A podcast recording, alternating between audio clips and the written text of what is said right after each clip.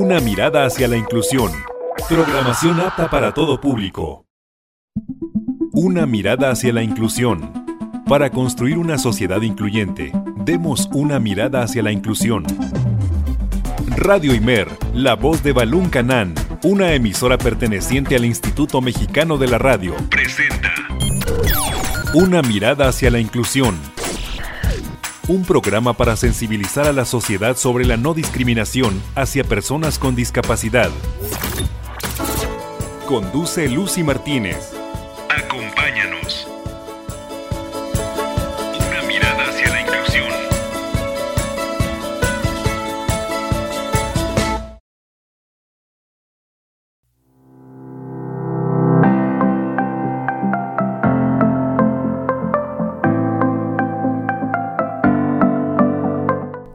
Radio Imer 107.9 de FM y 540 de AM. Para mí es un placer poder acompañarte este lunes 30 de mayo del 2022 a la emisión número 101 de este programa. Muy buenas tardes, te invito a que te quedes conmigo esta hora porque vamos a estar platicando con un especialista acerca del tema matemáticas y discapacidad.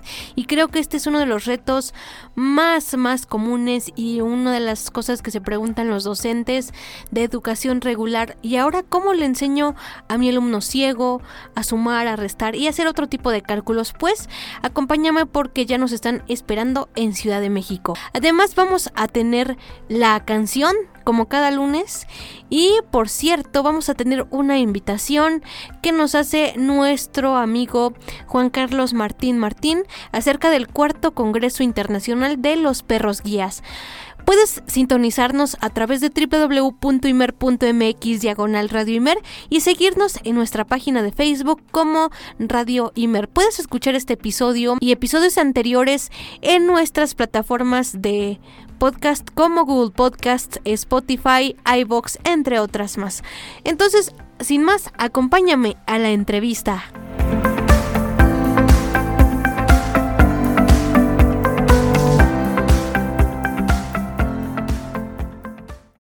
Una mirada hacia la inclusión. Una mirada hacia la inclusión. Esta es la entrevista.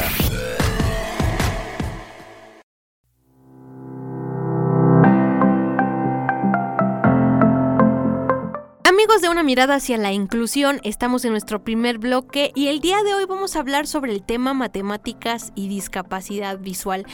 ¿Por qué vamos a tratar este tema? Porque seguramente hay muchos alumnos y alumnas que acuden a la escuela primaria, a la secundaria, a la preparatoria y cuando les toca ver esta materia de las matemáticas a muchos se nos hace muy complejo porque o no hay los materiales necesarios o no hay las adaptaciones correspondientes y de eso vamos a estar platicando el día de hoy con un especialista que ya lo hemos tenido aquí al maestro Arturo Corte Terán desde, desde la ciudad de Puebla. Él estudió en la normal de especialidad y bueno, tiene una amplia carrera y una amplia experiencia en cuanto a la discapacidad visual. Maestro, muy buenas tardes. Para mí es un placer volverlo a tener aquí como invitado y sobre todo en este tema tan tan importante como son las matemáticas.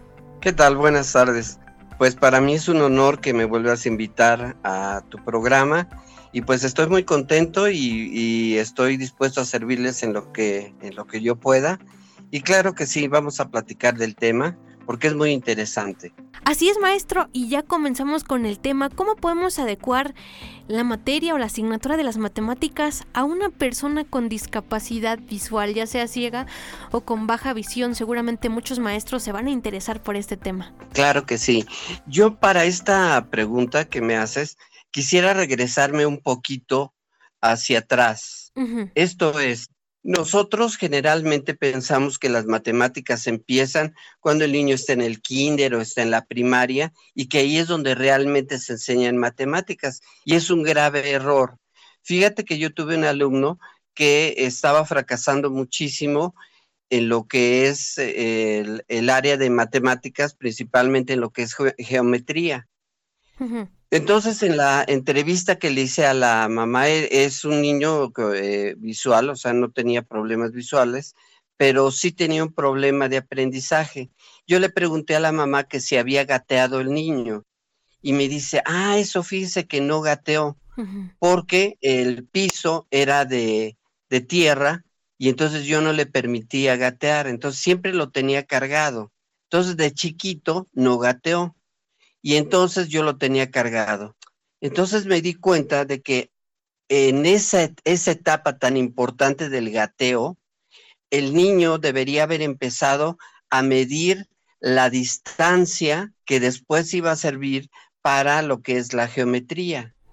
Entonces, yo sugeriría eh, que los maestros, tanto de intervención temprana como los papás, empiecen a pensar que lo que están haciendo con el niño es matemáticas. Por ejemplo, si le hablan desde la puerta, el niño va a empezar a calcular la distancia entre la voz de la mamá o del papá y en la cuna donde está el niño. Otro más, las figuras geométricas que se le dan al niño, por ejemplo, pelotas, cubos, etcétera. Hay de muchas, eh, de muchos materiales que pueden ser utilizados por el bebé. Por ejemplo, hay cubos de tela, hay pelotas de tela, hay de muchos materiales de plástico, plástico suave, etcétera, que pueden utilizar los niños y si la mamá está consciente de que eso es el inicio de las matemáticas, puede ser un éxito a futuro. Si permiten gatear al niño, se va a dar cuenta de la distancia que hay desde donde lo dejan hasta su cuna, desde lo dejan, donde lo dejan hacia la puerta, etcétera. Empieza él a sentir eso. Empieza a oír si hay eco, si no hay eco, si es un lugar muy pequeño, si es un lugar muy grande, y la mamá puede contribuir a eso. Lo mismo el maestro o el, encargado de intervención temprana, etcétera, donde esté el niño, puede empezar con ese, esa, esa situación matemática. Yo les decía a mis alumnos en, en la universidad que, por ejemplo, todos hacemos cálculos. Sí. Eh, hay, unas, hay unas líneas en, la, en las banquetas que dividen a la, pues no sé, no sé por qué las los hacen, pero hay unas líneas que dividen a la banqueta.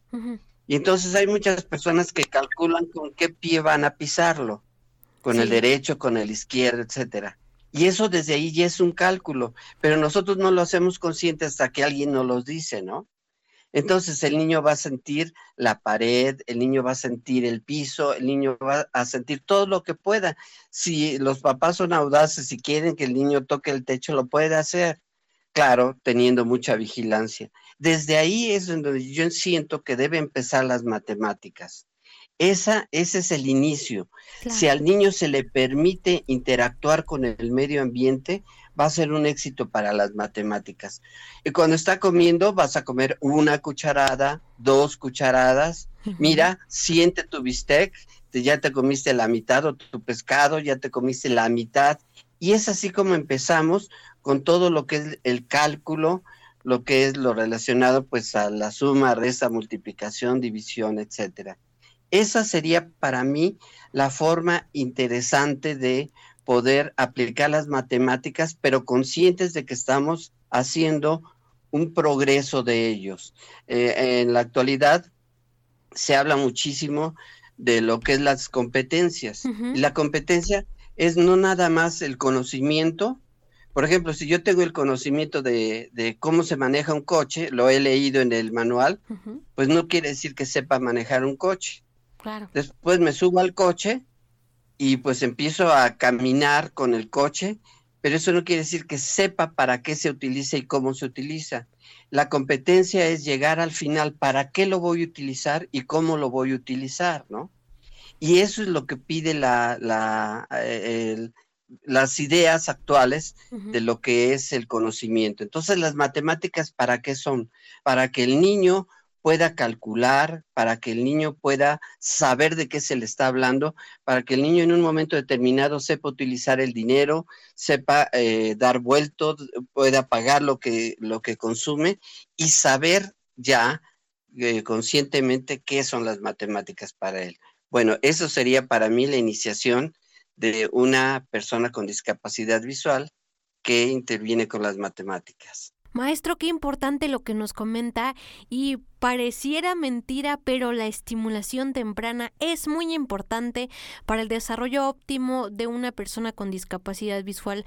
Qué tan importante es enseñarle a gatear, qué tan importante es enseñarle al alumno, a la alumna a tocar sus alimentos, a empezar con esas técnicas y así creo no se le van a hacer aburridas las matemáticas cuando entre el niño a la escuela porque pues ya lo va a ir conociendo desde su vida diaria y ya cuando entre pues va a tener un poquito más de conceptualización en cuanto a figuras, formas, texturas y este tipo de cosas. Pero maestro, ya yéndonos un poquito más avanzados, ¿qué materiales podemos emplear para enseñar a contar, sumar, hacer fracciones, etcétera? Digo, este, son muchas cosas que tenemos que ir aprendiendo cuando entramos a la primaria y pues son aspectos que se preguntan muchos maestros de educación regular cuando no tienen el apoyo de algún docente de educación especial o de educación inclusiva como se le llama ahora.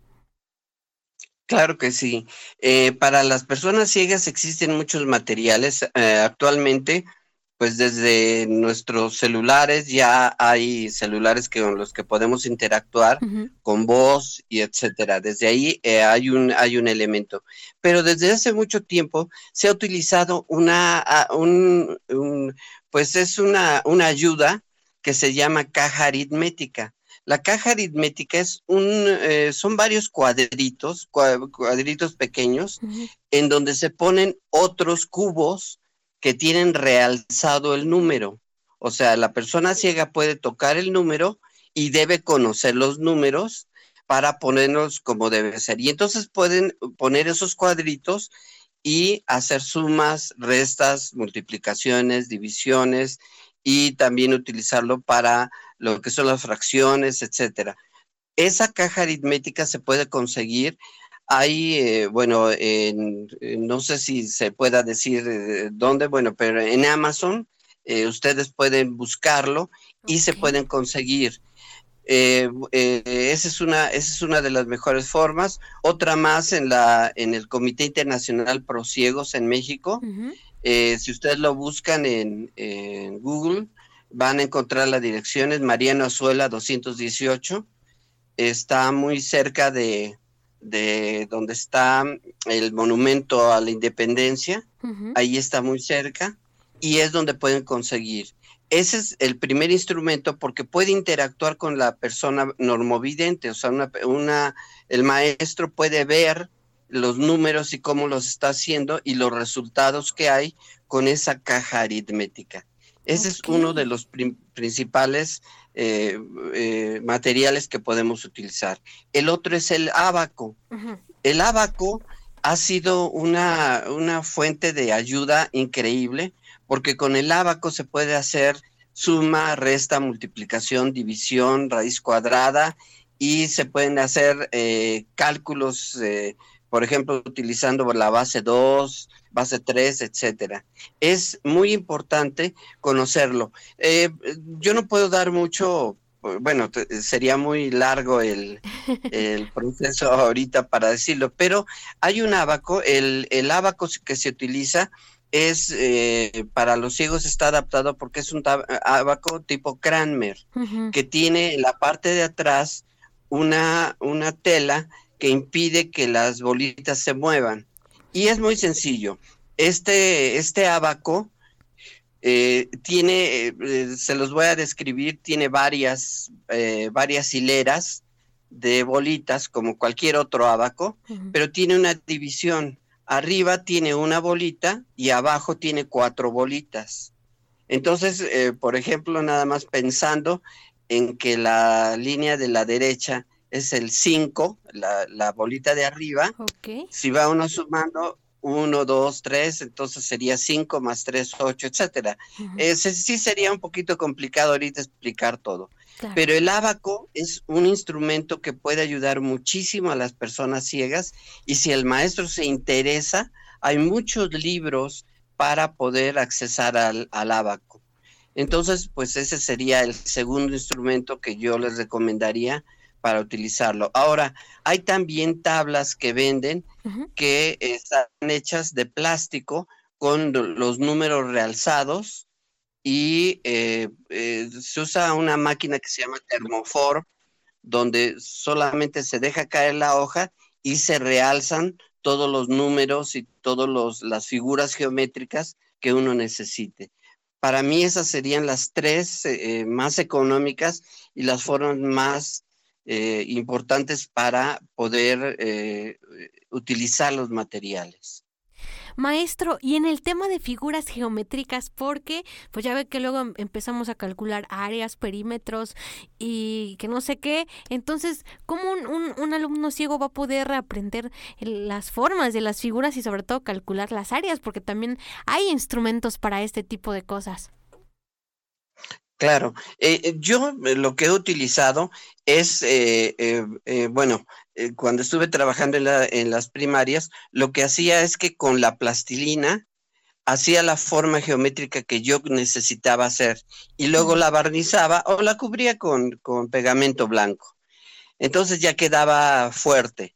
Y es ahí donde ellos pueden tocar cuáles son las aristas, cuáles son la, la superficie, cuáles son todas las partes de cada una de las, de las figuras. Ahora, hay figuras también, si el maestro tiene la, pues no sé, yo, yo diría que la creatividad para ayudar a la persona, existen ya las formas en cartón, en cartulina. Si se arman esas figuras en cartulina, se les puede dar a los muchachos y ellos pueden ir calculando dónde están los ángulos, dónde están las aristas, etcétera. Todo lo de, lo de una figura se les puede dar así. Eso es lo que yo utilizaría para, para poder eh, enseñarle lo práctico, lo práctico de todas esas figuras.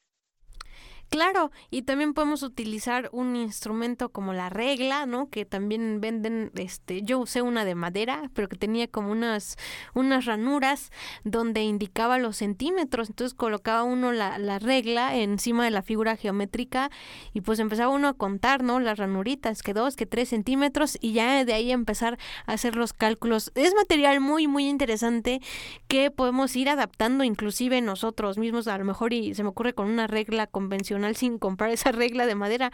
No sé, la verdad, qué tan factible sea, pero a lo mejor y, y si se puede, hay escuadras, hay muchas cosas este, adaptadas a la discapacidad visual.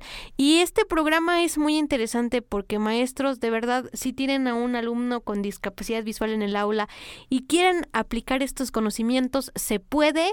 Eh, aquí tenemos a nuestro experto con el que estamos platicando, el maestro Arturo Corte. Y la verdad que es, es muy, muy amplia la experiencia. Pero maestro, no me quiero ir al corte sin antes preguntarle esto que a lo mejor iba a ser una pregunta muy extensa, pero Creo que también es importante para que las autoridades empiecen a visualizar a las personas con discapacidad en las pruebas, por ejemplo, de enlace, en las pruebas que se aplican en la secundaria, en los exámenes de admisión, porque es algo absurdo que pongan este tipo de cosas. Y la pregunta dice así, ¿cómo explicar a una persona ciega los conceptos matemáticos?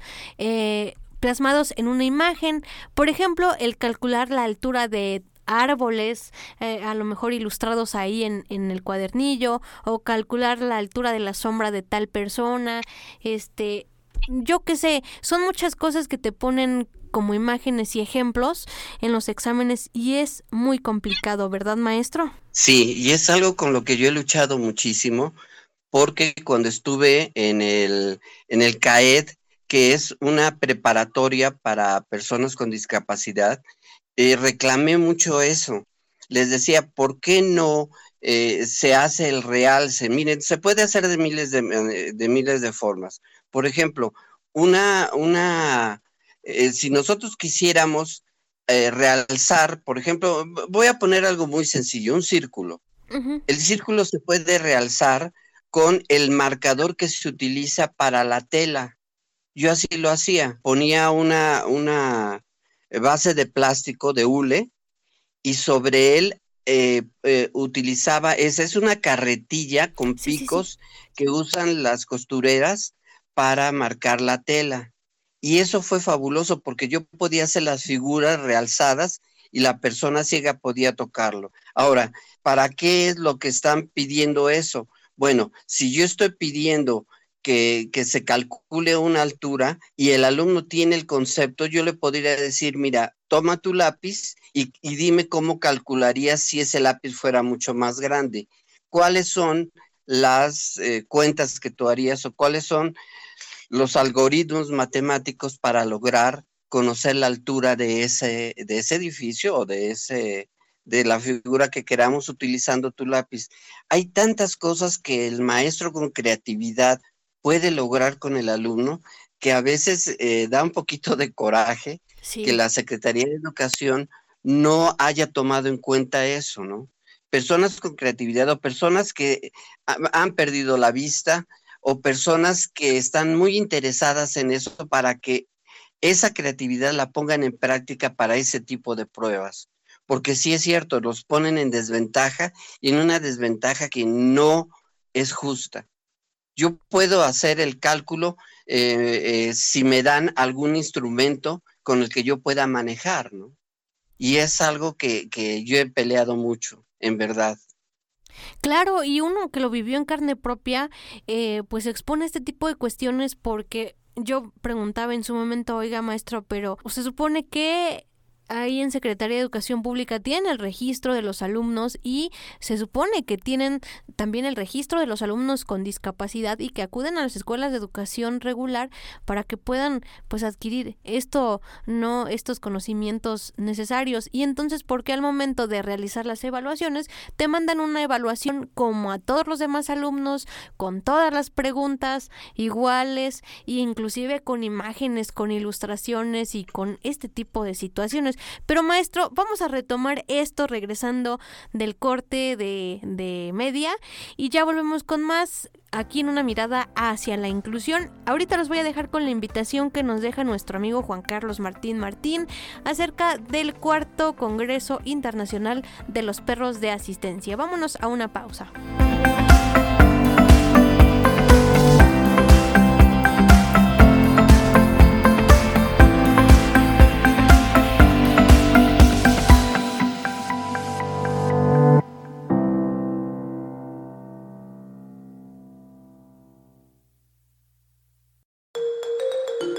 Cuarto Encuentro Internacional de Usuarios de Perros de Asistencia Guadalajara 2022. La Agrupación de Derechos para los Usuarios de Perros de Asistencia en México, ADUPAM, y el Sistema DIF Guadalajara realizarán el Cuarto Encuentro Internacional de Usuarios de Perros de Asistencia en Guadalajara, Jalisco los días 3 y 4 de noviembre, en las instalaciones del Centro de la Amistad Internacional del DIV, cuyo objetivo es continuar abriendo puertas en favor de la inclusión y no discriminación de los usuarios de perros de asistencia, señal, servicio, trabajo, alerta médica y, por supuesto, los perros guía. Escucharemos y aprenderemos de especialistas nacionales y extranjeros expertos en legislación, entrenamiento, escuelas, salud y alimentación de estos formidables y valiosos caninos. Compartamos para difundir la inigualable labor que realizan los perros de asistencia para mejorar la calidad de vida de las personas con discapacidad visual, auditiva, psicosocial, física, personas que viven con el trastorno del espectro autista, así como las que padecen diabetes o epilepsia. Los esperamos. Maestra Sola Gredano Martínez, Coordinadora General ADUPAM. Informes www.perrosdeasistenciams.org Facebook, arroba perros de asistencia en México Twitter, arroba p-asistenciams correo electrónico, perrosdeasistenciams arroba gmail.com. Almohadilla Encuentro Internacional de Usuarios de Perros Guía Almohadilla Adupam Almohadilla DIF Guadalajara Almohadilla Juntos Abriendo Puertas Almohadilla Inclusión Almohadilla No Discriminación a Usuarios de Perros de Asistencia Almohadilla Calidad de Vida de Personas con Discapacidad Visual Almohadilla Unidos Somos Uno Almohadilla Acceso a cualquier lugar público Almohadilla. Maestra Sola Gredano Martínez Almohadilla Perros de Asistencia Almohadilla Los Perros de Asistencia y tú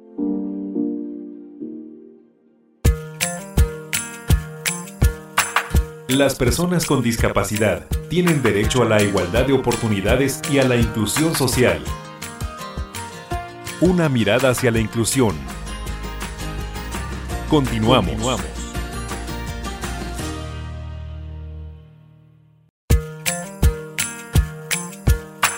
Las personas con discapacidad tienen derecho a la igualdad de oportunidades y a la inclusión social. Una mirada hacia la inclusión. Continuamos.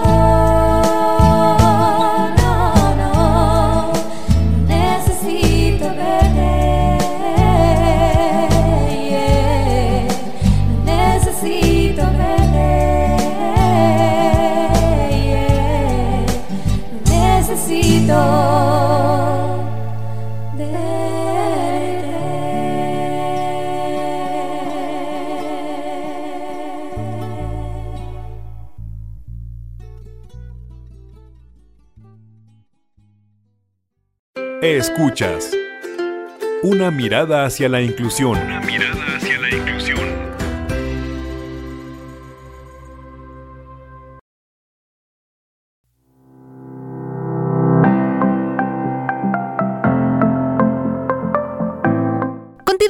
Mirada hacia la inclusión después de haber escuchado este tema. No hace falta un par de ojos. Saludos a la autora eh, que no tenemos por aquí el nombre, pero este, todos los créditos para ella. Bueno, continuamos con una mirada hacia la inclusión y platicando sobre las matemáticas y la discapacidad.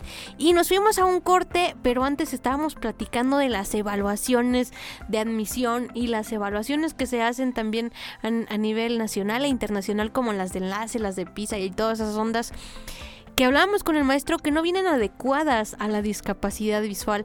¿Cuántas veces este pues viene el examen con nuestro nombre, pero eh, vienen tal cual como si se los mandaran a una persona sin discapacidad. Y ya lo dijo el maestro, entra uno en ventaja y hasta se pone uno a sudar y es un estrés para el alumno porque ¿qué pasa maestro con los maestros que de verdad no, no tienen el conocimiento a lo mejor y, y se quedan así con la duda? Pues principalmente lo que sucede es que eh, tienden a leerles la pregunta y casi a contestarla.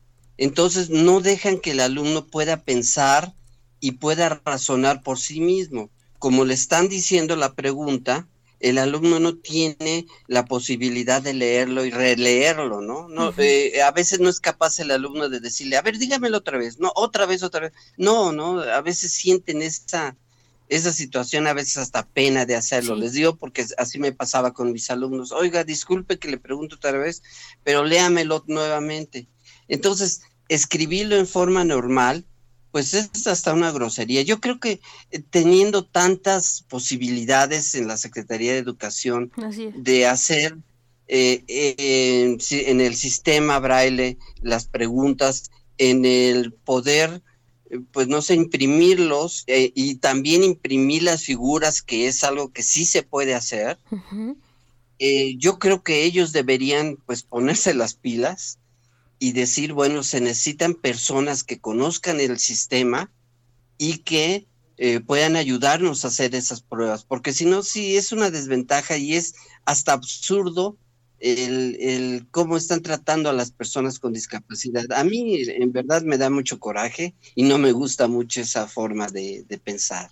Claro, y sobre todo en las matemáticas que muchas veces son abstractas. Por ejemplo, cuando te ponen el álgebra que 2x más 4x más 6y y tú tienes en la cabeza ver 2x más 4, pero no tienes el concepto en tu mano, o sea, no tienes, como dice usted, volverlo a leer y releer y, hacer el cálculo. A veces ni, ni, ni te dejan entrar este calculadoras o demás herramientas para hacer tu tu, tu cuestión y más que todo en la discapacidad visual se, se requiere muchísimo del tacto y de tener el material en concreto. O sea, eh, regularmente así es como se trabaja, ¿verdad, maestro? Claro, sí, sí, si la persona no está en contacto directo con, con el objeto, va a ser muy difícil que pueda hacer algo, eh, como que piensan que la persona ciega solamente puede eh, calcular imaginándose las cosas, pero no es cierto. Hay muchas personas que al no tener contacto con el objeto, lo, lo piensan, lo, lo, lo piensan diferente, la realidad es diferente. En una ocasión platicamos eso, ¿no? De que cuando llevé a mis alumnos al mar, eh, no quisieron entrar al mar porque como yo les platicaba que era un lugar donde había ballenas y donde había tiburones y donde había muchas cosas, cuando yo les llevé al mar se me olvidó decirles que hay unas olas pequeñas que mojan los pies, ¿no? Pero ellos creían que era un hoyo grandotote y que ahí se iban a sumir, ¿no? Imagínense con las matemáticas, que es algo tan abstracto, pues juegan con la mente de las personas y eso a mí no me gusta. Yo sí considero que debería haber personas especializadas eh, para cada una de, las discapacidades y principalmente la discapacidad visual. Es muy importante para mí. Así es, maestro, pero eh, ¿cuáles son las mayores dificultades con las que se encuentran los maestros al enseñar matemáticas a las personas con discapacidad visual? Porque también es importante conocer ese punto y las vivencias de, ustedes como maestros. Claro, eh, bueno, la principal es que el alumno no, eh, en muchas ocasiones permanece aislado. Esto es, la mamá eh, si no está preparada para llevar adelante a su hijo, lo aísla, lo deja en la camita, lo deja en la cuna, lo deja en los lugares y no le permite la interacción con el medio ambiente, no lo lleva a caminar, no, no hace mucha interacción y desde ahí las matemáticas empiezan a no ser calculables. Eh, para que haya un buen conocimiento debe haber una noción, o sea, conocer el objeto, una representación, cómo se representa, cómo representan el número dos. El número dos realmente es, es algo súper abstracto. El número dos no existe, ¿no? Si yo le preguntara a alguien, oye, ¿de qué color son los números dos? Nadie me lo podría decir, ¿no? O de qué tamaño son los números dos.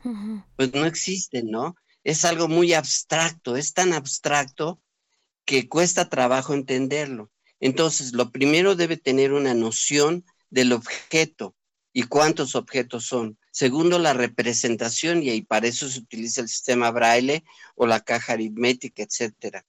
¿sí? Y después, la convencionalidad, cómo se escribe y para qué sirve. O sea, ¿para qué le sirve al niño contar? ¿Para qué le sirve al niño hacer cálculos? ¿Para qué le sirve al niño pensar en la, la altura, la base, etcétera? Todo eso si no hay conciencia de eso, va a dificultar muchísimo el conocimiento del alumno, porque va a ser repetitivo y no va a entender. Cuando le dicen eso, de, eh, eh, por ejemplo, una de las cosas que me cuesta mucho trabajo con los alumnos, y ya de la universidad, cuando yo les digo, oigan, ¿sabían ustedes que la resta no es más que una suma de un número positivo más un número negativo? Y cuando se los explico en el pizarrón, se quedan asombrados, ¿no? Sí es cierto, ¿no? Pero eso es tan abstracto y es tan difícil que es una dificultad mayor para la persona ciega si no ha interactuado con los objetos y si no ha, eh, no ha, eh, no ha hecho uso de sus manos, de su tacto, de, de sus canales sensoperceptuales para tener el conocimiento. Y pensamos que los ciegos solamente utilizan las manos, no es cierto pueden utilizar la espalda, pueden utilizar el cuello, pueden utilizar los labios, la comisura de los labios para conocer todo el medio. Pueden utilizar los pies también, pero se limita tanto la educación que pues solamente piensan como la persona que ve solamente ve y oye. Y no es cierto. Y la persona ciega solamente utiliza las manos y el oído, ¿no? Así No es cierto utiliza todos los sentidos. Así es, maestro. Y aquí es donde también hacemos énfasis en el seguir usando y enseñando el sistema braille, porque muchos ahora con la nueva ola de la tecnología y la computadora y los celulares y las calculadoras, parlantes, todo que lo tenemos a la mano y dicen, no, ¿Para qué le enseñamos braille al niño? Si de qué le va a servir? Si ya está en la computadora, si ya tiene su calculadora. Sí es importante como retomar el braille, retomar la caja aritmética, el abaco, que ya nos dijo el maestro que es muy interesante la herramienta y que pues sirve de, de mucha ayuda para los alumnos con discapacidad y pues sí, no dejarnos llevar por la moda o la corriente, porque finalmente, como yo vuelvo y repito, es como si le dijéramos a un niño sin discapacidad, a ver, tú no aprendas la lectura ni la escritura. Total, ahí tienes la computadora o la tableta y pues de ahí vas a poder aprender. Entonces, este, pues sí, es, es un poco difícil ir contracorriente a veces, pero es necesario ir tocando estos temas y en este en especial como son las matemáticas, porque pues también muchos se preguntan, ¿y hay signos de puntuación? ¿Hay signos de número en el sistema braille? Claro que los hay. Entonces, sí son conceptos que uno como maestro debe tomar en cuenta al momento de, de, apoyar a nuestro alumno. Y maestro, ¿qué aspectos debe considerar un docente de aula regular para enseñar álgebra o cálculo avanzado. Y es que todo esto se empieza a ver cuando el alumno entra a la secundaria y a la prepa, cuando ven también lo de estadística, la media, la moda y ahí hay muchos topes también, este, uno como alumno con discapacidad visual. Bueno, eh, quiero eh, retomar un poquito lo que estabas diciendo respecto a lo de eh, relacionado al sistema braille. Sí, maestro. El sistema braille es un sistema tan, tan increíblemente, bueno, yo casi, casi lo considero mágico, que, por ejemplo, lo utilizan en China, en Japón, en países donde eh, la escritura es diferente a la de nosotros, los signos, todas las representaciones son muy diferentes, pero existe el braille matemático, el, braille algebraico, el, braille químico, el braille físico, o sea, para física, para química, para matemáticas, existe el sistema braille, para música, para muchísimas cosas existe el sistema braille. El no conocer el sistema braille es como no conocer la, lectoescritura. Entonces, lo primero que debe hacer un, maestro en una aula regular es eh, ayudarlo a ser experto en el sistema braille. Sí se puede ser experto, se puede leer a una velocidad increíble Y eh, es, es, es, sencillo, eh, eh, parece como algo, algo también así muy misterioso y todo, y no es cierto. Es más, es más sencillo el sistema braille que el sistema de lectura común. ¿Por qué? Porque si, uno abre, el, por ejemplo, el Word, tiene uno miles de letras A y en cambio en el sistema braille solamente hay una forma de escribir la letra A, ya, nada más. Y la A mayúscula solamente tiene un signo anterior y ya. Pero solamente existe una letra de cada uno. Bueno, eso es lo primero. Eh, estar seguro de que eh, la persona ya conoce los signos y qué es lo que va a hacer para escribirlo. Si la persona no sabe el sistema braille, muy difícilmente lo va a poder eh, eh, eh, llevar a cabo la, la, matemática. Ahora, lo primero que yo les preguntaría a los maestros, ¿conocen el lugar donde están? O sea, ¿conocen el salón de clases? ¿Conocen los pupitres? ¿Cuántos pupitres hay? ¿Cuál es la distancia entre un pupitre y otro? ¿Cuál es la altura de, eh, del lugar donde están escribiendo, eh, qué tanto hay entre una, hay aristas, hay ángulos, es, hay, hay algo ahí que nosotros podamos utilizar para que el alumno ciego pueda empezar a utilizar las matemáticas, en lugar de pensar en un edificio eh, fuera de la escuela, no podrían pensar en el edificio de la, de la misma escuela no podrían pensar en el salón de clases, utilizar el salón de clases como material didáctico, podrían eh, calcular el volumen de la banca donde están sentados o de la silla donde están sentados, el hueco entre las patas, la altura, todo eso, eso es lo que eh, una persona eh, ciega debe aprender primeramente antes de tratar de incursionar en cosas demasiado abstractas hay tantas, tantas cosas que hay alrededor de, una escuela que es material precioso para, para empezar. Y eso es más, que suficiente en, en, algunas ocasiones para empezar lo que es el cálculo de las dimensiones, etcétera, ¿no? Saber eh, si eh, los alumnos tienen o no, pertenecen o no pertenecen, en el caso de, de los conjuntos, etcétera, ¿no? ¿Cuántas personas vienen con zapatos? ¿Cuántas personas no vienen con zapatos? ¿Cuántas personas vienen con tenis? Etcétera. Todo eso es material muy importante para empezar. Claro, maestro, sí, porque pues eh, eh, cuando entramos a la preparatoria y decimos, ¿y ahora qué hacemos?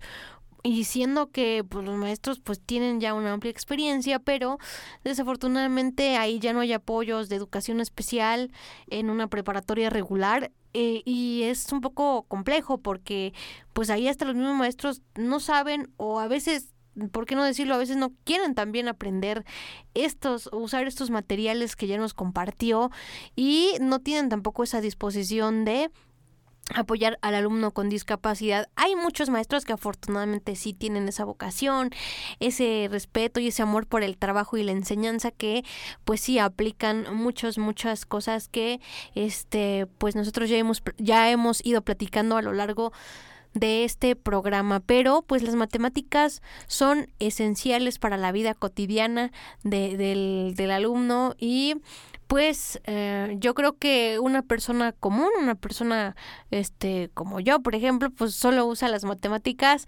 para ir a comprar o así, o sea, ya no se usan tantas operaciones como con el álgebra y ese tipo de cosas que ya lo emplean pues otros especialistas como ya lo comentaba usted este eh, cuando estábamos platicando fuera del aire. Sí, eh, ahora hay algo muy importante que nosotros en todo lo que hacemos tenemos que hacer cálculos. Cuando nos dicen deben tomar nada más 10 mililitros, deben ustedes tomar media cucharada. Todo eso es la práctica de las matemáticas. Así es. Y eso lo debe conocer una persona. Miren, eh, yo, yo he visto que, por ejemplo, eh, hay personas ciegas que con el oído saben hasta dónde se está llenando un vaso, Y eso es, eso es obvio. Desde ahí están haciendo cálculos. Entonces, sí es verdad, necesitamos nosotros tener un poquito más de creatividad para nuestros alumnos. Eso es lo más importante. Si nosotros nos esforzamos un poco, vamos a descubrir eh, la idea de locura, como decía Einstein, es hacer siempre lo mismo pensando en un resultado diferente. Y ya no hay que hacerlo así, hay que ser diferentes. Así es, maestro, y usar todo lo que tenemos en nuestro entorno, hacer las matemáticas más divertidas y así también podemos ir trabajando la inclusión, porque como usted lo dijo, usando este las mesas, este hay mesas que tienen forma de trapecio, hay este rectangulares, el pizarrón, todos los alumnos pueden ir haciendo sus cálculos de esa forma y creo que las matemáticas se van a ir haciendo como más divertidas porque ya no hay una, una presión sobre el cuaderno de a ver, aquí escribe estos números o dibuja esto y ya, como que el, el alumno se frustra, el cerebro también como como que no asimila bien, pero pues una de las magníficas formas de aprender es jugando. Claro que sí. El juego, estás eh, tocando exactamente lo más importante. Si el niño aprende jugando y divirtiéndose, el niño va a hacer, eh, va a amar las matemáticas. ¿Cuántos de nosotros tuvimos algún maestro, perdonando eh, lo que voy a decir, pero a veces aprendemos matemáticas a pesar del maestro, ¿no? Porque el maestro a veces no quiere no, no tiene esa vocación, no tiene ese gusto por enseñar las matemáticas en forma divertida. Y son divertidas.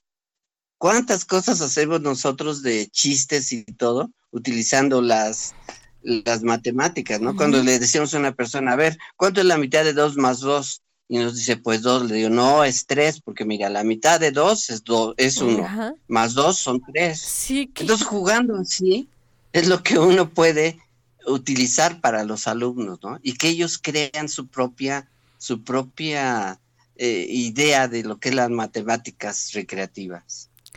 Maestro, para mí fue un placer volver a platicar con usted después de tanto tiempo y sobre estos temas que tienen que ver con la discapacidad visual.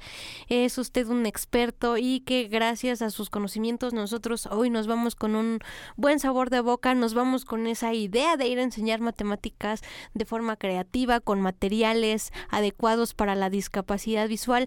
Algo más que nos quiera decir para cerrar, maestro, porque el comentario final siempre es importante. Pues nada más, eh, yo creo que lo, tú dijiste lo más importante, divertirse con las matemáticas. si lo que uno hace no es divertido, pues no vale la pena, ¿no? Y un maestro que se divierte con sus alumnos y con las matemáticas y con cualquier materia va a ser un éxito. Y la creatividad, hacer diferentes las cosas para obtener resultados magníficos. ¿Quién sabe cuántos maestros hay aquí que pueden escribir un libro acerca de todo lo que hicieron eh, con esa creatividad. Eso es para mí lo más importante. Y felicitaciones por tu programa, me gusta mucho. Gracias maestro, pues que tenga una magnífica tarde, saludos hasta Puebla y pues esto fue todo por hoy en una mirada hacia la inclusión. Estuvimos bajo la dirección de la licenciada Leonor Gómez Barreiro, en producción al licenciado Carlos Mora y pues nosotros nos vamos porque ya vienen nuestros amigos de Alter Latino. Esto es Radimer, la voz de Balún Canán y fue una mirada hacia la inclusión. Hasta la próxima.